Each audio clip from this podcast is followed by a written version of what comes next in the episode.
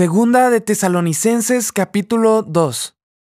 Ahora bien, hermanos, en cuanto a la venida de nuestro Señor Jesucristo y a nuestra reunión con Él, les pedimos que no pierdan la cabeza ni se alarmen por ciertas profecías, ni por mensajes orales o escritos supuestamente nuestros que digan, ya llegó el día del Señor.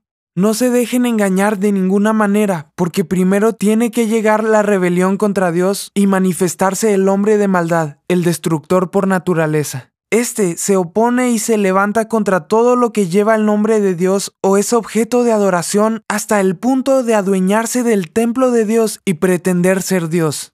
¿No recuerdan que ya les hablaba de esto cuando estaba con ustedes? Bien saben que hay algo que detiene a este hombre a fin de que él se manifieste a su debido tiempo.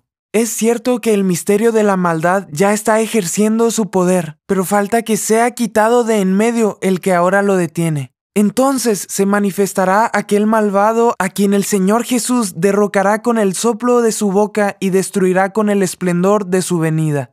El malvado vendrá por obra de Satanás con toda clase de milagros, señales y prodigios falsos. Con toda perversidad engañará a los que se pierden por haberse negado a amar la verdad y así ser salvos. Por eso Dios permite que, por el poder del engaño, crean en la mentira. Así serán condenados todos los que no creyeron en la verdad, sino que se deleitaron en el mal.